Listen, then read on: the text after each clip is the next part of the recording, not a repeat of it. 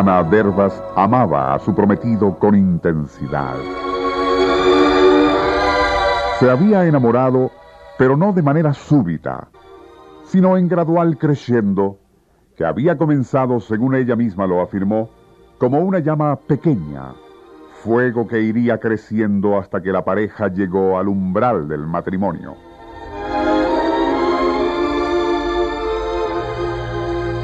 Él alto, elegante, bien parecido, ella sumamente hermosa, con perfil de escultura grecorromana, unido a una atlética y bien proporcionada figura.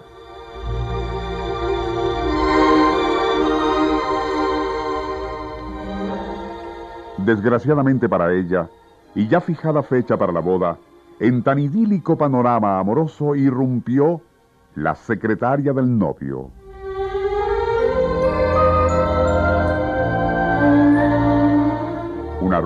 Y delicada jovencita, con rostro y figura de muñeca de Dresden, quien se fue interponiendo entre la pareja hasta que el galán, atraído por aquella coquetería, cedió a una irresistible atracción por su bella secretaria.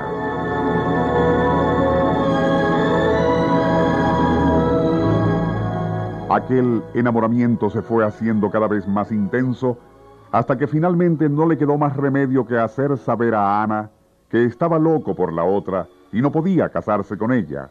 Debían romper el compromiso.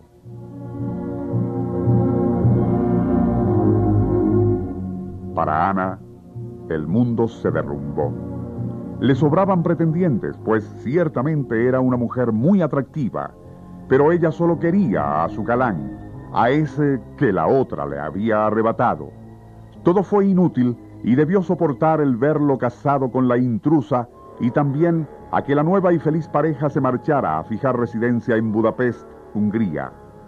Para entonces, ya Ana había decidido llevar a cabo una venganza, única en los anales de lo insólito.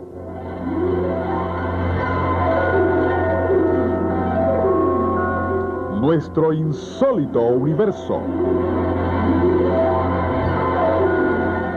Cinco minutos recorriendo nuestro mundo sorprendente. Con la dedicación y firmeza de propósito que solo una mujer desdeñada puede mantener, Ana se empeñó en alcanzar una asombrosa transformación. Se cortó el pelo, se inyectó hormonas masculinas, adoptó vestimentas de hombre y por medio de la autohipnosis se fue despojando de todo vestigio de feminidad hasta que al fin, gracias a su odio y deseo de venganza, dejó de ser la bella Ana Dervas para convertirse en Janos Rydell, un atractivo galán.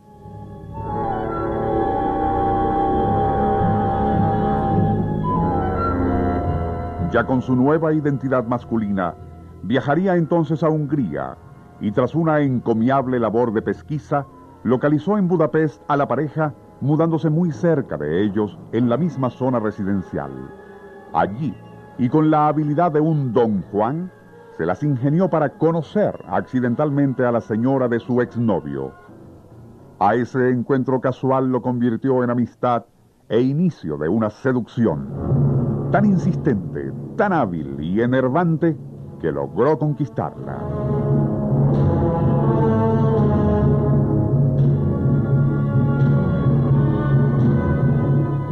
Eventualmente, la bella y frágil rubia abandonó a su esposo y se fue a vivir con el fascinante galán que la había enamorado, sin imaginar que aquel galán era una mujer y la exnovia de su marido.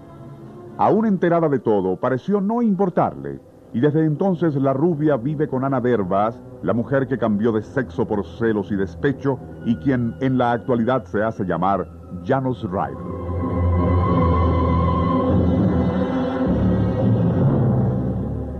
A todas estas, el desolado marido al enterarse de lo ocurrido y por quién lo había abandonado su adorada mujercita rubia, cayó en una gran depresión.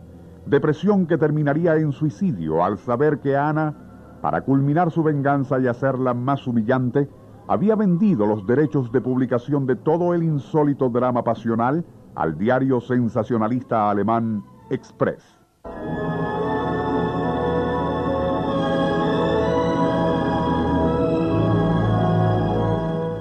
Según la mitología oriental, los dioses concedieron al ser humano tres supremos placeres.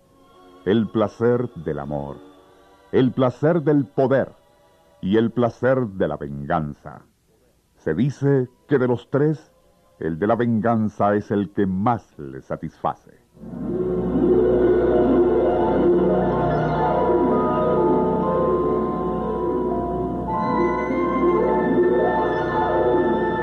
Nuestro insólito universo.